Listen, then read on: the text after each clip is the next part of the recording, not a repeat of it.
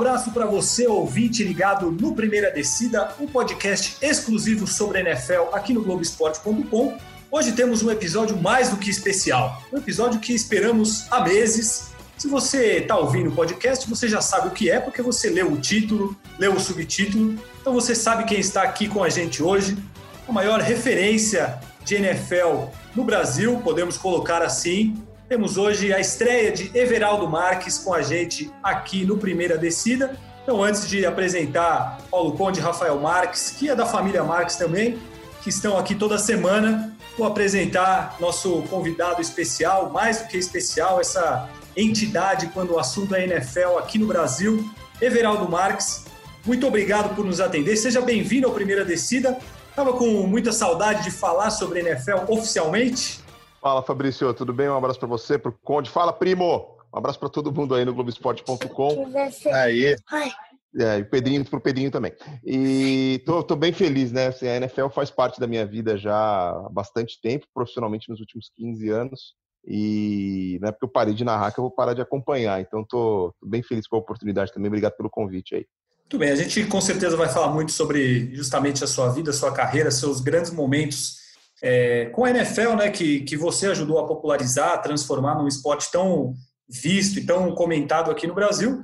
Antes vou dar as boas-vindas, como sempre, aos meus dois companheiros. Paulo Conde, tudo bem com você? Como está? Tudo em ordem? Paulo Conde, está com problemas com o microfone? Ah, agora ele deu, apareceu. Deu, deu, uma travada, coisas da, da tecnologia ou da falta dela durante a quarentena, né? Mas tudo bem, por aqui tudo bem, honrado de encontrar o EV aqui no, no Primeira Descida. Seja bem-vindo, EV, que seja a primeira de muitas participações suas. E vamos lá, amigos, vamos falar de NFL, porque está chegando a hora de é, pensarmos positivamente, chegando a hora da pré-temporada, né? Então, mesmo reduzida, já dá para a gente ter um pouquinho mais de expectativa. É isso aí, Rafael Marques, Rafão, tudo bem com você? Seja bem-vindo a mais uma edição aqui do Primeira Descida. Lafafs, Paulão, primo, é, ouvinte. Grande prazer fazer essa edição do Primeira Descida com, com o EV. É, já peço futuras desculpas se tivermos interrupções aqui do Pedrinho, porque ele resolveu não dormir hoje à tarde, não tirou aquela sonequinha para ajudar o pai a gravar o podcast. Então, se ele pintar aqui em determinados momentos, já peço perdão pela interrupção do meu pequeno. Pedrinho está mais do que liberado participar. A gente tem não, um personagem aqui do, do Primeira Descida. Já, já ouvimos Pedrinho participando, já falamos muito sobre ele, então está mais do que liberado. Quando ele quiser dar os pitacos dele sobre NFL também. Pedrinho é, tem cadeira cativa aqui no Primeira Descida. Você, o Paulo Conde falou que as coisas estão acontecendo, a gente está pensando aí na pré-temporada, que agora vai ser só de dois jogos. Mas a gente teve ontem, podemos dizer, a gente está gravando na terça-feira, na segunda-feira, o anúncio do maior notícia, eu acho, talvez, junto com a ida do Tom Brady para o Tampa Bay Buccaneers, que foi a renovação do Patrick Mahomes com o Kansas City Chiefs, um contrato de 10 anos, mais 10 anos, além dos dois que ele já tem, um negócio que passa ali dos 500 milhões de dólares. Então eu vou começar com o nosso convidado de honra, Everaldo Marques, 10 anos, mais de 500 milhões de dólares. Patrick Mahomes merece tudo isso? Você acha que é, é bem pago e é um tempo justo para um cara como ele? Ah, eu acho que merece. Eu acho que ele merece ser o jogador mais bem pago da NFL, sim, porque ele tem potencial para ser o maior jogador da história do futebol americano. É muito difícil falar isso nesse momento, porque ele ainda está no começo da sua carreira, são duas temporadas completas apenas. É, mas o que o Patrick Mahomes faz em campo nenhum outro quarterback faz, tem capacidade de fazer. A força de braço dele, a mobilidade dele, assim, o conjunto da obra, né, a soma das ferramentas, ele é o, o cara mais talentoso que nós temos hoje em campo, é, na posição mais importante. Então, ele tem potencial para, quando encerrar a sua carreira, se não sofrer com contusões, se conseguir jogar em alto nível durante a carreira inteira, ele tem potencial para fechar a carreira com números impressionantes. É, significa que vai ser uma dinastia do Kansas City Chiefs? É difícil dizer, porque o quarterback é a posição mais importante, mas não significa necessariamente se transformar em vitória. Tem times que têm grandes quarterbacks e não conseguem é, transformar isso em conquistas de Super Bowl. Para mim, para dor do meu coração, o primeiro exemplo que me ocorre é o Green Bay Packers, que tem o Aaron Rodgers aí como titular já há mais de uma década e chegou apenas uma vez ao Super Bowl, conquistou o Super Bowl lá em cima do Pittsburgh Steelers e tudo mais. Mas ter um grande quarterback não é necessariamente se traduzir em presença no Super Bowl e em títulos, mas é a peça mais importante. E o Patrick Mahomes hoje é o jogador mais talentoso da posição de quarterback que está na NFL nesse momento, os mais talentosos da história.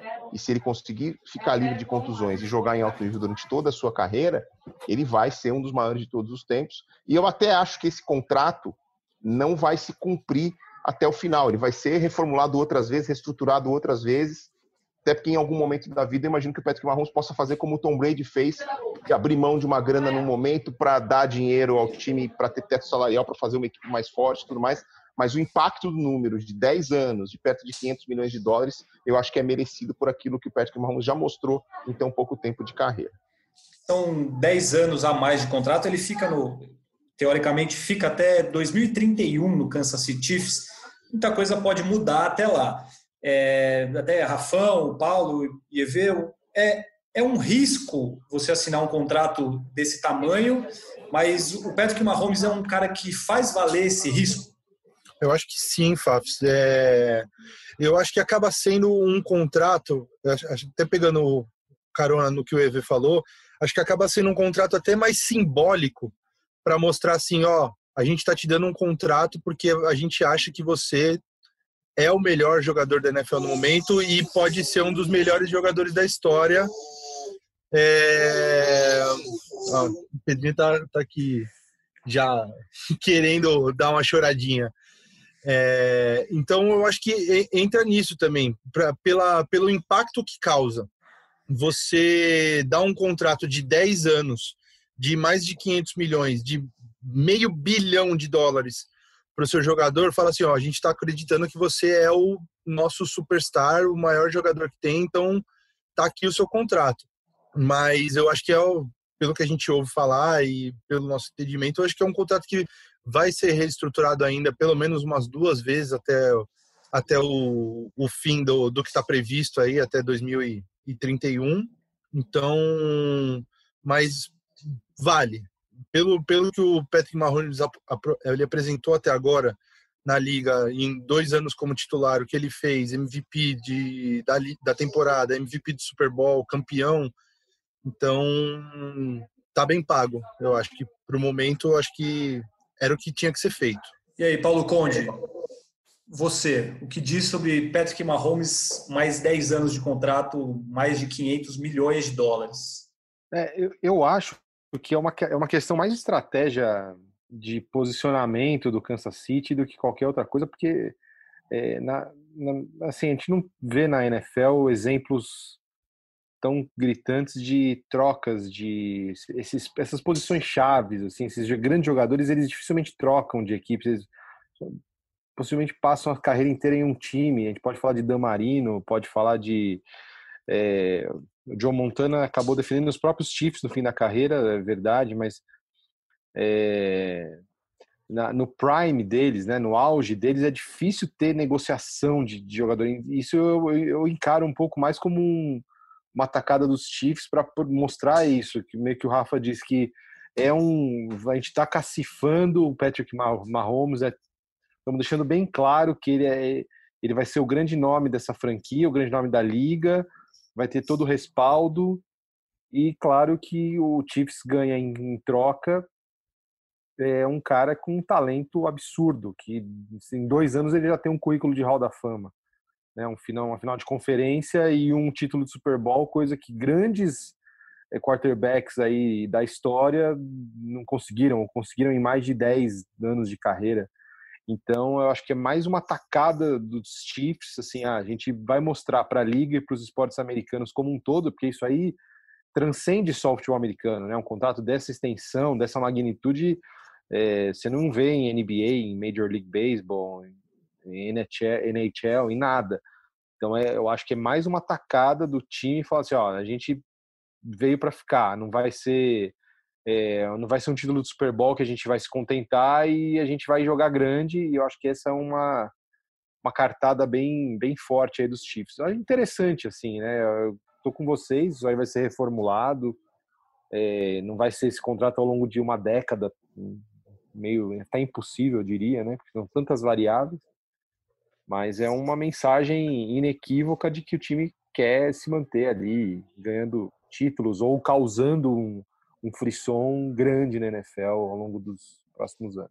Um aspecto legal dessa renovação do Mahomes também é para a gente entender como funcionam as coisas na distribuição do dinheiro da NFL, porque você não imaginaria que um time de um mercado pequeno como Kansas City, em outras situações, em outras ligas, em, outros, em outras realidades econômicas, teria dinheiro para cacifar um contrato desse. Mas na NFL, é, a principal fonte de renda, que é a dos direitos de transmissão, ela é repartida por igual entre as 32 franquias. Então, uma franquia do tamanho do Green Bay Packers, por exemplo, que está numa cidade ali de pouco mais de 100 mil habitantes, é, tem o mesmo poder de fogo do New York Giants, né?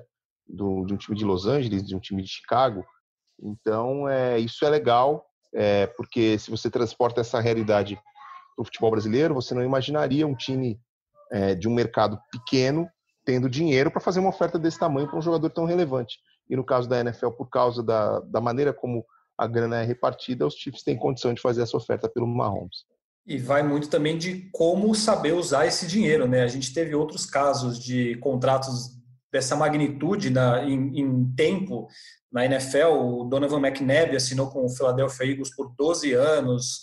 É, o Drew Bledsoe, logo quando ele se machucou, é, antes dele se machucar e dar lugar ao Tom Brady, ele assinou por 10 anos com os Patriots. Acho que até o Dante Culpepper assinou por 10 anos com o Minnesota Vikings. Rafão pode ter lembranças. Sim.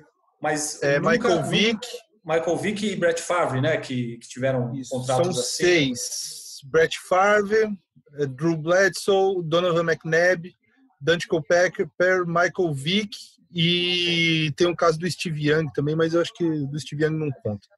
E, mas assim, nunca, nunca esses caras, talvez o Brett Favre mais, mas corresponderam a, aquilo que se esperava deles para esses contratos. Nenhum deles cumpriu o, o, tempo total dos contratos e acho que nem jogou é, a ponto de conquistar títulos, criar uma dinastia. O caso do Patrick Mahomes, o, o EV falou um pouco sobre isso, que ele acompanhou o Aaron Rodgers, tem a questão dos Packers, tudo, mas é um. Pensando no começo de carreira, é, ele é um cara que dá mais expectativa do que dava o Aaron Rodgers, ou do que dava o Tom Brady logo quando eles começaram, porque o que ele conseguiu em dois anos de carreira, como vocês falaram, é, teve cara que é Hall da Fama que não conseguiu. Ele já tem um título, uma final de conferência, é, um MVP da Liga, um MVP do Super Bowl. É um início que coloca ele nessa, nessa situação da gente achar que o cara vai ser um dos melhores da história, né?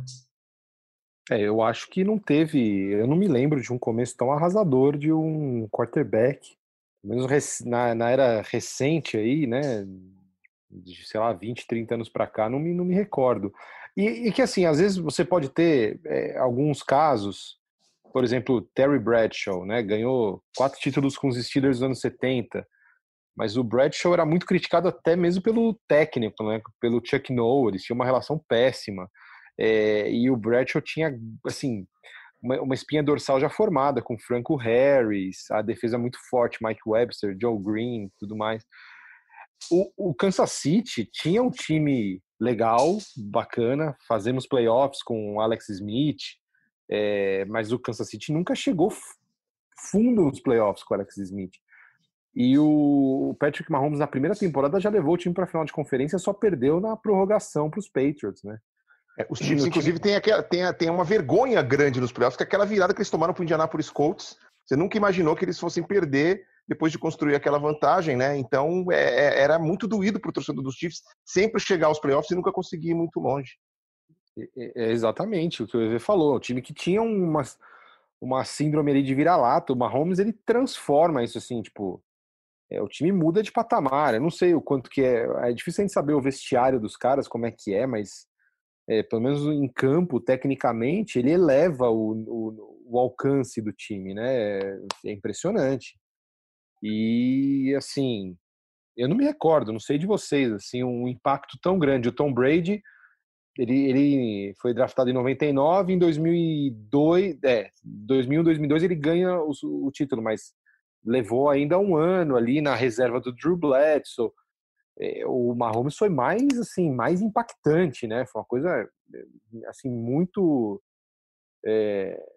e de novo né como protagonista porque realmente exemplos tem o Joe Flacco por exemplo ele levou o Baltimore já para a final de conferência acho que não me engano no primeiro ano ou semifinal dele mas não com o protagonismo é, né, nem, nem, de, nem de perto, né? Provavelmente a, a defesa... como ele joga, os números que ele conseguiu é, são é impressionantes. É diferente. Né? Primeira temporada o cara lançando 50 touchdowns, é, é isso, né? Ele mudou a cara da franquia.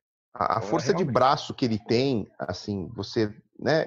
Ele consegue fazer coisas em movimento, lançar umas bolas em movimento que tem quarterback parado, com os pés plantados, não tem essa força, né? Então, é, é a gente olha para o Mahomes e vê nele ferramentas de jogo que tá, quem mais tem? Você começa a procurar e não acha, né? Então é isso que nos dá a sensação de que ele vai realmente ser especial, porque ele é capaz de coisas que só ele faz. Passe de canhota, essas bombas de, pô, o cara falou que na cidade do México ele consegue lançar uma bola sem jardas. Então, eu não duvido. Claro. Então, assim, é, é isso que faz dele um cara é, especial, diferente e que a gente tem a perspectiva dele ser um dos maiores da história, mas, mas repito, depende do resto. Não adianta só o Mahomes. Ele precisa ter wide receivers capazes de completar as jogadas dele. Ele precisa ter uma linha ofensiva capaz de protegê-lo. Ele precisa ter um jogo terrestre decente para que tudo não fique nas costas dele, como no Baltimore Ravens, por exemplo, é, o Lamar Jackson carregou o time nas costas durante a última temporada, mas na hora da onça beber água, é, encontraram uma forma de conter, de limitar o Lamar Jackson e o Baltimore quebrou a cara. É preciso ter uma defesa boa. O futebol americano é muito complexo porque tem muitos departamentos e todas as unidades precisam jogar bem para que as coisas funcionem. Mas a peça mais importante é o quarterback e não tem time na NFL mais bem servido nessa posição nesse e nos próximos anos do que o Patrick Mahomes, que está mudando até o jeito da gente olhar para a posição de quarterback, a ponto do Green Bay Packers ter feito aposta no Jordan Love, que é considerado um protótipo de Mahomes vindo do college football, e o Green Bay está apostando nisso para o futuro, porque daqui a pouco vai ser preciso fazer a transição. O Aaron Rodgers não vai ser eterno, já está com seus 36 para 37 anos aí, e daqui a pouco o Rodgers vai caminhar para a reta final da sua carreira. Ninguém imagina que ele vai jogar até 42, 43 igual o Tom Brady. Eu, pelo menos, não imagino isso. É, e até o a gente vive numa época, você citou Lamar Jackson, é muito que Óbvio, o Mahomes também é um cara móvel, mas o jogo dele é muito mais baseado nos lançamentos incríveis que ele dá. E a gente vive, ou está vivendo uma era que se valoriza muito o Deshaun Watson, o Lamar Jackson, o Russell Wilson, que são quarterbacks corredores, que correm muito. Mas ele é um cara que o, o princípio dele são está é, nos passes, são os passes incríveis que ele dá. É, então, como você falou, acho que ele também muda o paradigma, muda o, o jogo em si, e ele tem feito isso cada vez mais. Não, não sei, as franquias têm que buscar uma maneira de pará-lo. O Kansas City Chiefs agora aposta nele com um contrato de mais 10 anos. E uma coisa que me chama a atenção nesse contrato é que ele quando, ele, quando o contrato acabar, ele vai ter 36 anos. Ainda vai ter muito tempo para ele brilhar na NFL quando esse contrato acabar. É, o Tom Brady, depois dos 36 anos, ganhou três Super Bowls e perdeu mais um para o Philadelphia Eagles. Então, não é o contrato que vai encerrar a carreira dele. Ele vai, se ele cumprir esse tempo todo, ele é muito jovem, ele tem 24 anos. Então, a gente talvez esteja diante de uma, de uma situação que a gente está vendo se construir um cara para ser o melhor da história. Não sei se disparado, mas acho que um cara com potencial para estar no, no topo da história, sem dúvida nenhuma, né? E, e o Conde falou, né? É, se chegar à conclusão com essas Chiefs de que o Mahomes é, não serve mais lá, lá para frente, depois dos 35, 36, ele ainda pode ter espaço em outros times. É, o Conde mencionou o Joe Montana. O Brett Favre mesmo foi para os Jets. O Brett Favre foi a final de conferência com os Vikings depois que saiu do, do Green Bay Packers, né? Então, que assim, jogo dolorido. Então, é... O Mahomes, sim, se ele conseguisse manter saudável, é um cara para a gente. Porque ele começou, ele, ele assumiu a titularidade muito jovem, que também é uma coisa é, que vem acontecendo nos últimos anos na NFL, que não acontecia antes. Você viu um quarterback ser draftado, o cara ficava três, dois, três, quatro, cinco anos aprendendo o jogo, esperando e tudo mais para ter as suas oportunidades. Hoje você tem os quarterbacks que já são draftados e logo de cara já vão assumindo a condição, ou gente que ficou só um ano esperando, como foi o caso do Patrick Mahomes ali atrás do Alex Smith. Então, até isso também está fazendo com que esses caras de potencial possam ter carreiras até mais longas, possam jogar dois, três anos a mais do que a média e produzir números ainda mais impressionantes. O próprio Aaron Rodgers, por né? enquanto, ele tem, né? O Mahomes, por, por exemplo, por enquanto, a proteção é o que não falta ali para ele, porque o, o Mitchell Schwartz é talvez o melhor right, right tackle que tem na, na NFL atualmente, e o Eric Fischer do outro lado no, no left tackle. Então, pelo menos por enquanto, ele tem uma linha ofensiva muito bem construída ali do lado dele, com wide receivers muito capazes também. Então, o time do Chiefs, pelo menos para as próximas temporadas, aí tem uma promessa de brigar sempre lá em cima e aumentar esse legado já tão rico, tão cedo do, do Mahomes. Agora, Eve, até já entrando um pouco nessa sua história da NFL, mas tem a ver com o Mahomes, você presenciou em loco o primeiro Super Bowl do Mahomes. E você presenciou outros Super Bowls, Tom Brady, outros jogadores históricos é, jogando a final. O, o Mahomes causa um frisson absurdo. Como que, que foi esse, esse primeiro Super Bowl dele? O que, que vocês viveram lá? Acompanhando de perto esse, esse Super Bowl que, que deu o primeiro título dele.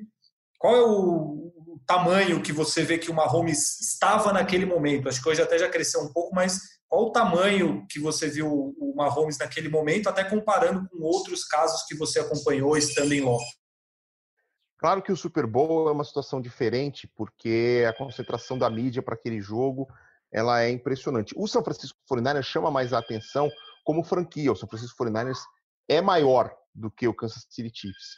É, e, e, as atenções em torno do, do, São Francisco estavam muito grandes, porque o time, se você for pensar, provavelmente o São Francisco 49ers tinha um elenco mais completo do que o Kansas City Chiefs quando a gente chegou na semana do Super Bowl. Se você for analisar peça por peça ali, tinha mais talento somado no São Francisco 49ers do que no Kansas City Chiefs. Mas os Chiefs tinham o cara capaz de desequilibrar a história, que era o Patrick Mahomes. É, o fluxo da imprensa e o fluxo da atenção era meio que equilibrado ali pelos dois times ao longo da semana do Super Bowl, mas é claro que nos Chiefs as coisas giravam muito em torno do, do Patrick Mahomes, em cima do Patrick Mahomes, por aquilo que ele já tinha feito é, ao longo da sua carreira, né? E, e, e o que ele poderia fazer, se, se, se perguntava-se muito naquela semana se ele seria capaz, como é que ele faria para enfrentar aquela defesa do San Francisco 49ers, né? Porque eu me lembro que se falava muito que beleza, o Patrick Mahomes fez um monte de coisa legal, mas agora ele vai ter, justo no Super Bowl, ele vai ter o maior desafio da carreira dele, que é a defesa espetacular do São Francisco 49ers, e ele foi capaz de conduzir o time ao título. Então, já é, se firmou também como um cara que não nega fogo na hora da decisão. Né? Então, além de todo o talento que tem, além, da, além de todo o talento, a capacidade que tem de entregar em momentos decisivos, de, de, de cumprir, de, de, fazer o seu papel em momentos decisivos, foi uma coisa que chamou atenção também em relação ao Patrick Mahomes. A gente costuma falar muito aqui disso com relação ao Drew Brees, por exemplo, que é um cara de números históricos, mas chega na hora da decisão, talvez ele não seja o cara mais indicado para levar você a um título, levar uma franquia ao título. Você também acompanhou muito essa, essa questão do Drew Brees.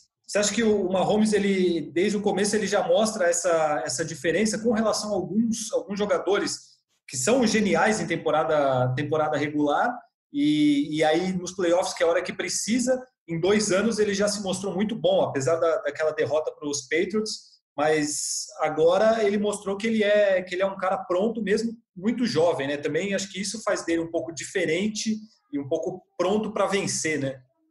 O que chama a atenção é também o nível de confiança dele, porque assim, ele tenta sempre fazer a jogada mais agressiva possível e não dá certo, ele não tá nem aí. Levanta, sacode a poeira, vai para o próximo snap e vai tentar de novo. Ele não se intimida com o erro, ele não se intimida se sofrer um sec, não se intimida se lançar uma interceptação, na hora que voltar ele vai atacar a defesa com a mesma agressividade. A, é, a mentalidade do Patrick Mahomes de ser agressivo, de ser um líder, de, de realmente conduzir as tropas, que é essa coisa, né? Em espanhol se chama o quarterback de marechal de campo, né? Aquele cara que realmente é o líder das tropas e tal. O Mahomes tem essa mentalidade, ele tem esse foco e ele não se deixa abalar com os eventuais erros que ele vem a cometer. Ele na próxima jogada vai lá e vai ter a mesma postura agressiva, vai para cima de novo. E isso também é uma coisa que eu acho que contagia o time e faz de alguma maneira o adversário até se sentir intimidado, porque você você bate no Mahomes, mas ele vem te bater de volta. Ele não abaixa a cabeça por causa disso. Oi, Vê, você acha que a virada do Chiefs na, no, no Super Bowl passado foi uma das mais emocionantes, assim, que você narrou? Ah, sem dúvida, sem dúvida foi. Claro, tem aquele Super Bowl Patriots e Falcons, que ali é uma coisa 28 a 3, comum, né? 28 a 3, inimaginável tal. Mas nesse Super Bowl Patriots e Falcons eu estava no Brasil, eu não estava no estádio. Então a atmosfera do estádio eu não tinha como referência ali para para poder trazer para as pessoas. Mas é, a gente teve vários Super Bowls bem legais aí ao longo desses últimos nesses últimos anos, incluindo esse Patriots e Falcons, que foi o primeiro Super Bowl da história decidido na prorrogação. Mas a maneira como os Chiefs também conduziram essa virada foi, foi marcante. Pô, teve o Super Bowl 42, com aquela recepção do David Tyree, apertando a bola contra o capacete nos instantes finais para os Giants acabarem com o sonho de título invicto do New England Patriots. Teve o Super Bowl 43, que foi o primeiro que eu fiz no estádio, que, pô, Antônio Holmes os Steelers virando a segundos do final com aquela recepção de bailarina do Santonio Holmes ali no Saudades, hein, Paulo Conde? Fora, fora o retorno do James Harrison também. Teve o retorno do James Harrison de 100 jardas para touchdown. E era o último lance do primeiro tempo, né? Se ele fosse tacleado em qualquer outro lugar, os, os Steelers não iam ter chance nem de chutar um field goal no próximo lance, porque o cronômetro estava zerado já. E aquele trator atravessando o campo, depois traz um balão de oxigênio para ele e tal. Então, assim, houve vários Super Bowls muito legais. O, o do Saints, é, com aquela interceptação do Trace Porter em cima do Peyton Manning no final. E o é, onside é, kick também, né?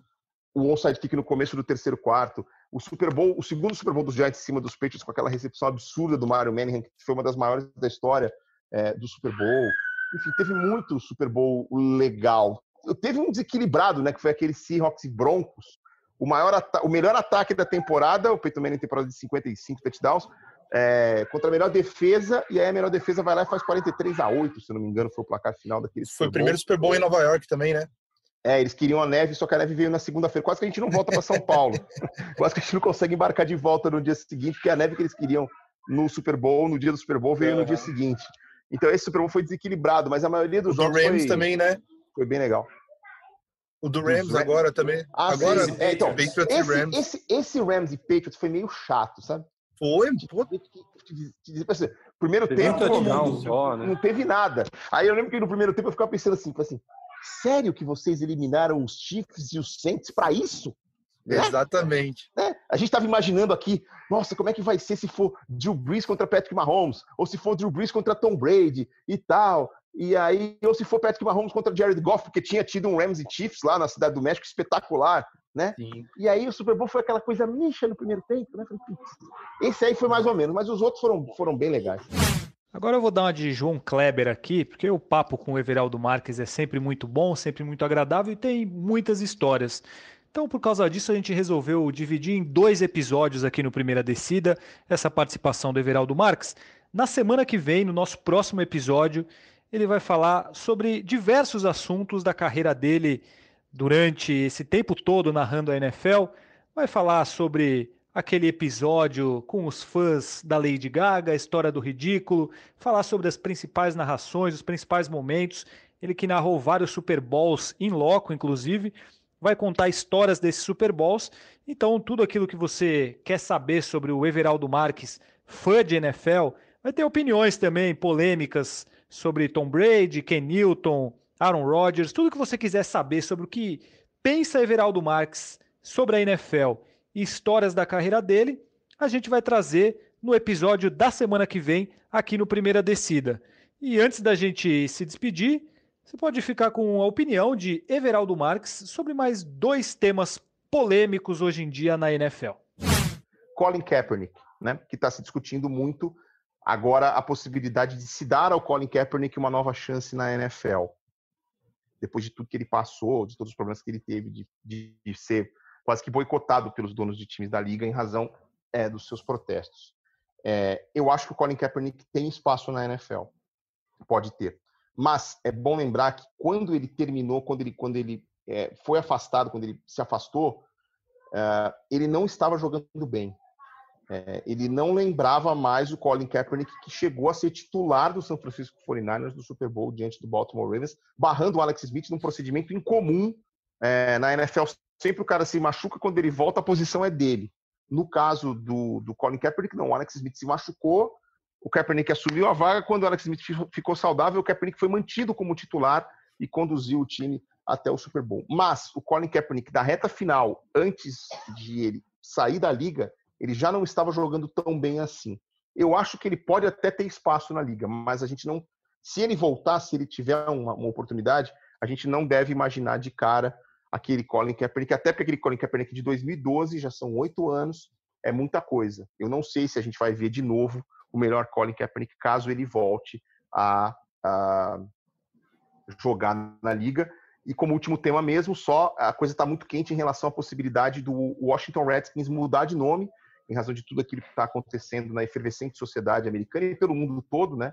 É, mas essa discussão que já existe há uma década, mais de duas décadas nos Estados Unidos, ela só ganhou corpo agora, nesses últimos dias, porque os patrocinadores estão pressionando. A empresa que paga para dar nome ao estado Washington Redskins está pressionando, fornecedor de material esportivo está pressionando. Então, o dono do Washington Redskins mudou de ideia. Ele já tinha deixado para lá essa história anos atrás. Agora a, a conversa é muito séria e provavelmente o Washington Redskins vai mudar de nome para a sequência. E em breve a gente deve ter novidades, até talvez no podcast já da próxima semana ou daqui duas semanas a gente possa saber alguma coisa a respeito. Tá bom? É... Gente, obrigado. Falei demais, eu sempre falo pelos cotovelos, mas precisando é só chamar. Um beijo. Tá ótimo. Obrigado, Everaldo. Foi um prazer. É, Rafão, você tem 15 segundos para dar o seu tchau. Não, prazerzaço trocar ideia com o EV, falar com vocês mais um episódio. Esperando voltar na próxima semana. Valeu, amigos. Valeu, Rafa. Um abraço. Paulo Conde, mais 15 segundos para você. Uma honra falar com o EV, falar com vocês dois. É... E em breve estaremos juntos de novo. Então é isso aí. Um abraço, Paulo Conde, um abraço, Everaldo Marques, um abraço, Rafael Marques. Um abraço para você também, querido ouvinte, por ter acompanhado este episódio especial do Primeira Descida, a estreia de Everaldo Marques por aqui. Semana que vem a gente volta, agora voltamos semanalmente com o podcast exclusivo de NFL aqui no Globoesporte.com. Obrigado pela audiência, um abraço e até a próxima.